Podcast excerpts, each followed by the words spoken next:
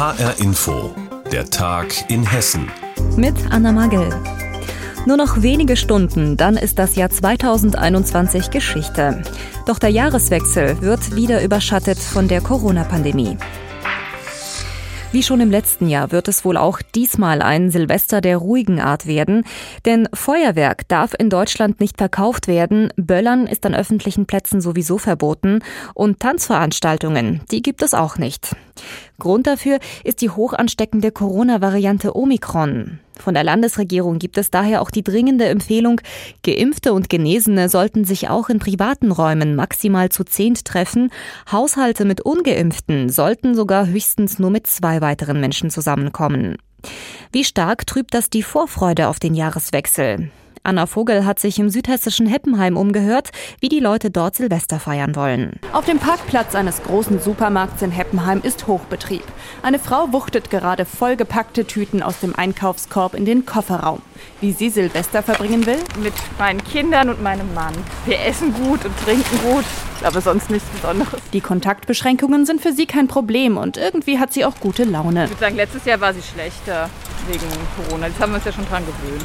Etwas geknickt dagegen sind zwei Jungs im Grundschulalter, die gerade mit ihrem Vater Oliver einkaufen waren. Sie finden es schade, dass in diesem Jahr kein Feuerwerk verkauft wird. Ich finde es nicht so toll, weil das gehört halt irgendwie dazu. Dass man halt das Schauspiel am Himmel sieht.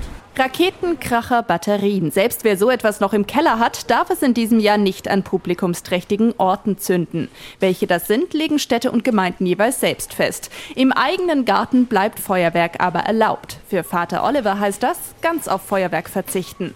Leider. Spart man aber auch viel Geld. Nicht einmal für das, was nach wie vor verkauft wird, nämlich Knallerbsen und Knallfrösche, konnten die drei heute ihr Geld ausgeben, denn die waren alle schon ausverkauft. Etwas wehmütig über das Verbot ist auch die Mutter einer dreijährigen Tochter. So da es für die Kleine das erste Silvester ist, was sie ja wirklich so mitkriegt, wäre es, glaube ich, schön gewesen, sie hätte das mal sehen können. Aber weil wir auch einen Hund haben, auf der anderen Seite dann wieder gut. Für ihn, ja, also geteilte Meinung, ja. Fast zwei Drittel der Deutschen findet das Verbot von Feuerwerk in diesem Jahr gut, so die Umfrage eines Meinungsforschungsinstituts. Und auch die junge Mutter kann sich gut damit abfinden und will stattdessen mit Opa und Oma ein paar Wunderkerzen anzünden. Gemeinschaft, das ist auch einer anderen Frau in Heppenheim wichtig, trotz Corona. Ich treffe mich mit anderen Leuten und ich habe so lange überlegt, ob ich das machen soll oder nicht. Aber ich bin geboostert, alle sind geboostert und aus diesem Grund mache ich es jetzt. Aber es ist ein bisschen komische Stimmung, muss ich sagen. Nicht so frei wie vor Corona. Für den Vater einer kleinen Tochter ist in diesem Jahr wieder ein bisschen Normalität möglich. Wie er feiern will? Mit der Familie von dem Freund, mit dem ich seit 30 Jahren feiere, bis aufs Letzte, weil da durften wir ja gar nicht. Und sitzen zusammen, essen was, spielen was, jetzt wo zumindest von der anderen Familie, die Kinder größer sind. Und irgendwann gibt es Feuerzangenbowle, meistens erst im neuen Jahr. Und dann schauen wir mal. Sie werden weniger als zehn Erwachsene sein, da hat er ein gutes Gefühl dabei. Weil viel wichtiger als Feuerwerk, Partys in der Disco oder Feiern mit vielen Menschen ist auch einem anderen Mann. Ja, dass es lustig ist und dass man mal Corona vergessen kann. Zumindest mal für eine Nacht. 2022 steht vor der Tür, wie die Hessen den Jahreswechsel feiern wollen. Darüber hat uns Anna Vogel informiert. Sie hat mal exemplarisch in Heppenheim nachgefragt. Und wir haben es ja schon im Beitrag gehört, das Böllern fällt auch dieses Silvester aus. Jedenfalls ist es an öffentlichen Plätzen verboten. Bund und Länder haben Anfang Dezember beschlossen, dass Feuerwerk auch nicht verkauft werden darf. Der Grund, es sollen sich an Silvester keine großen Menschenmassen bilden und vor allem die Notaufnahmen in den Krankenhäusern, die ja ohnehin schon am Limit sind wegen Corona, die sollen an Silvester verschont bleiben. Das klingt natürlich erstmal logisch, aber ist das auch wirklich eine Entlastung für die hessischen Notaufnahmen? HR-Info-Reporterin Saskia Klingelschmidt hat nachgefragt.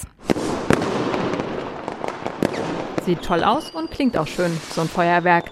Soll aber auch dieses Silvester nicht sein, beziehungsweise nur eingeschränkt.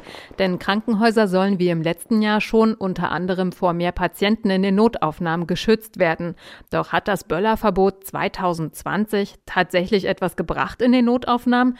Die Sprecherin der Main-Kinzig-Kliniken, Alexandra Pröhl, sagt dazu ganz nüchtern. Zu Nicht-Corona-Zeiten haben wir ungefähr ein bis zwei Böllerverletzungen in der Silvesternacht. Wir sind allerdings auch eine Klinik im ländlichen Raum. Da ist das meistens überschaubar. Und das heißt, das aktuelle Böllerverbot ist auch nichts, was unsere Intensivstation jetzt großartig rettet. Ähnliche Angaben bekomme ich von der Kreisklinik Groß-Gerau. Die registrierte nur vereinzelt Fälle durch Böllerverbrennungen oder Verletzungen in den vergangenen Jahren an Silvester. Die Asklepios Kliniken in Langen melden für das letzte Silvester 118 Patienten in der Notaufnahme. 2019 waren es 112 Patienten. Wortwörtlich heißt es von der Klinik. Insbesondere wenn man die Art der Erkrankungen verletzt Verletzungen anschaut, die zur Einweisung führen, fällt auf, dass Verletzungen durch Knallkörper, zumindest in der Notaufnahme der Asklepios Klinik Langen, kaum vorkommen. Dr. Jörg van Schonhoven ist Generalsekretär der Deutschen Gesellschaft für Handchirurgie und Chefarzt der Handchirurgie am Rhön-Klinikum in Bad Neustadt an der Saale. Das Böllerverbot letztes Jahr hatte in seiner Klinik einen positiven Effekt. Es ist häufig auch so, dass wir in den Jahren vor Corona Verletzungen hatten. Das waren dann in der Regel Leute, die sich ihre Böller selber gebaut haben. Im letzten Jahr hatten wir definitiv eine deutliche Änderung dahingehend, dass wir eigentlich bei uns wenigstens in der Klinik gar keine Verletzungen gesehen haben. Van Schonhoven weiß, dass Notaufnahmen im ländlichen Raum weniger Feuerwerksverletzte an Silvester zählen als die in der Stadt. Das sieht auch die BG Unfallklinik Frankfurt. 2020 und 2019 sind jeweils 18 Patienten hier in der Notaufnahme behandelt worden. Im letzten Jahr waren es zwei Menschen mit Böllerverletzungen, im Jahr davor sieben. Im schlimmsten Fall müssen Finger wieder angenäht werden oder eben nicht mehr. Operationen folgen und stationäre Behandlungen in Krankenhäusern, die derzeit mit Corona alle Hände voll zu tun haben. Ja, es kommt nur vereinzelt zu schlimmen Böllerverletzungen. In der Stadt mehr als auf dem Land aber sie sind eigentlich alle vermeidbar. Auch in diesem Jahr gibt es ein Böllerverbot an Silvester, zumindest an öffentlichen Plätzen. Ob das wirklich die Notaufnahmen entlastet, das hat Saskia Klingelschmidt bei hessischen Krankenhäusern nachgefragt. Tja, für die Händler und Hersteller von Feuerwerkskörpern und Böllern ist das Verbot natürlich ein Desaster, denn es drohen schon wieder Verluste in Millionenhöhe. HR-Inforeporter Klaus Pradella hat mit betroffenen Händlern und Herstellern aus Hessen gesprochen. Was viel verkauft wird, sind Batterien. Die laufen dann 15 bis 40 Sekunden. Dann gibt es halt noch natürlich die einzelnen Raketen mit Knallwirkung oder halt einfach nur Schüttraketen, was man so im Discounter nicht findet. Dann natürlich auch noch kleineres Leuchtfeuerwerk. Dann haben wir auch noch Knallfrösche und Knallerbsen für die Kinder. Moritz Priegel steht an einem Regal voller Kisten mit Feuerwerkskörpern. Normalerweise wäre vieles davon jetzt schon längst weg, verschickt an die Kunden, sagt seine Mutter Wendy. Es ist halt wieder traurig, dieselbe Situation. Wir stehen hier mit gepackten gepackten Bestellungen und können sie halt nicht ausliefern. Also wie im letzten Jahr auch. Und wir haben knapp über 200 Bestellungen. Ich sage jetzt mal zwischen 20 Euro und 800, 900 Euro.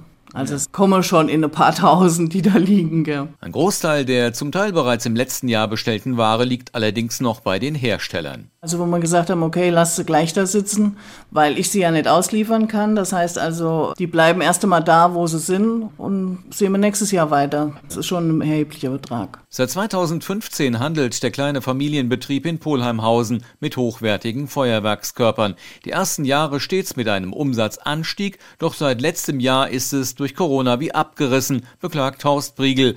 Rund 90 Prozent des Geschäfts sei weggefallen und das ist nicht nur der Verkauf jetzt vor Silvester. Generell ist es ja so, wir sind ja das ganze Jahr da, wir machen Großfeuerwerke.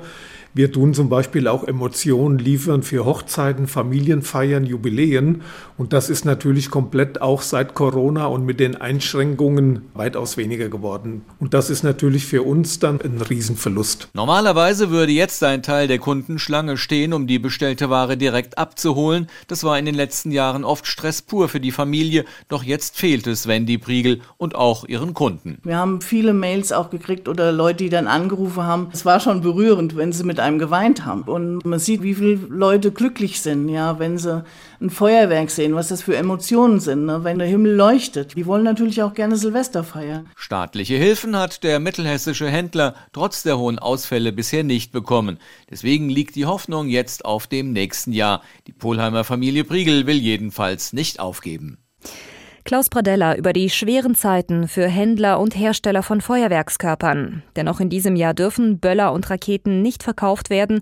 Damit will die Politik dafür sorgen, dass die Notaufnahmen an Silvester verschont bleiben von Patienten, die sich durch Böller verletzen. Schließlich seien die Krankenhäuser auch wegen Corona ohnehin schon am Limit. So heißt es von der Politik. Die Pandemie beeinflusst aber jetzt nicht nur unsere Silvesterfeiern, sie hat uns natürlich das ganze Jahr über auf Trab gehalten. Auch im Sport war das nicht anders. So mussten zum Beispiel viele Fußballspiele in leeren Stadien ausgetragen werden. Doch beim Blick auf das Jahr der hessischen Profiklubs gibt es noch weit mehr zu beleuchten als nur die Folgen der Pandemie.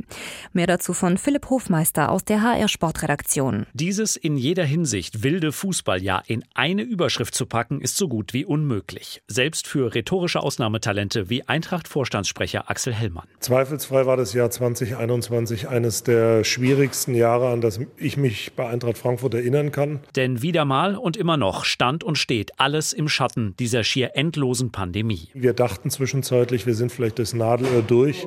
Jetzt müssen wir feststellen, wir fangen eigentlich wieder dort an, wo wir schon mal waren. Durch Corona fehlen der Eintracht inzwischen rund 70 Millionen Euro in der Kasse.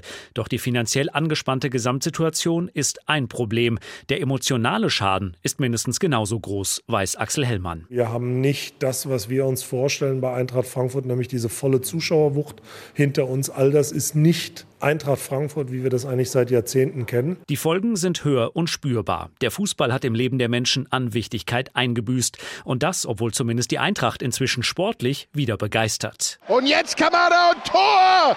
Tor! Und da ist das Tor!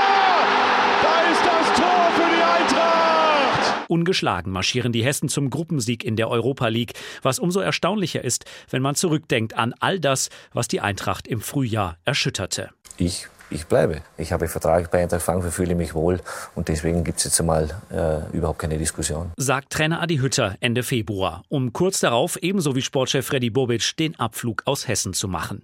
Die Eintracht aber kommt raus aus diesem emotionalen Tal, auch dank des neuen Trainers Oliver Glasner, der mit Authentizität und viel Fußball-Sachverstand punktet. Was auch ganz wichtig ist, ist, ist immer der Glaube an uns, dass die Köpfe nicht nach unten gehen und du dann frustriert bist, sondern dass wir einfach immer an uns glauben, dass wir ein Tor erzielen können. Doch nicht nur in Frankfurt, sondern auch rund 30 Kilometer weiter südlich hat man es richtig gut getroffen. Ich höre hier immer nur Ole Ole, die Sonne scheint. Und wie die sportliche Sonne scheint über dem Böllenfalltor und dem SV Darmstadt 98. Thorsten Lieberknecht passt zu den Lilien wie die Faust aufs Auge.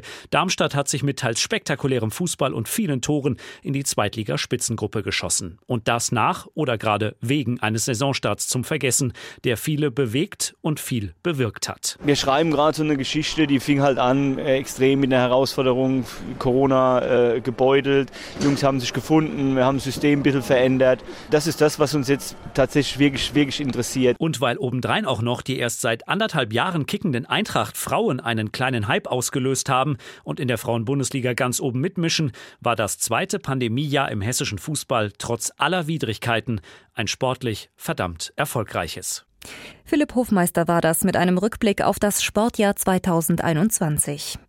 Und das war der Tag in Hessen mit Anna Magel. Die Sendung gibt es auch als Podcast auf hrinforadio.de. Kommen Sie gut und gesund ins neue Jahr.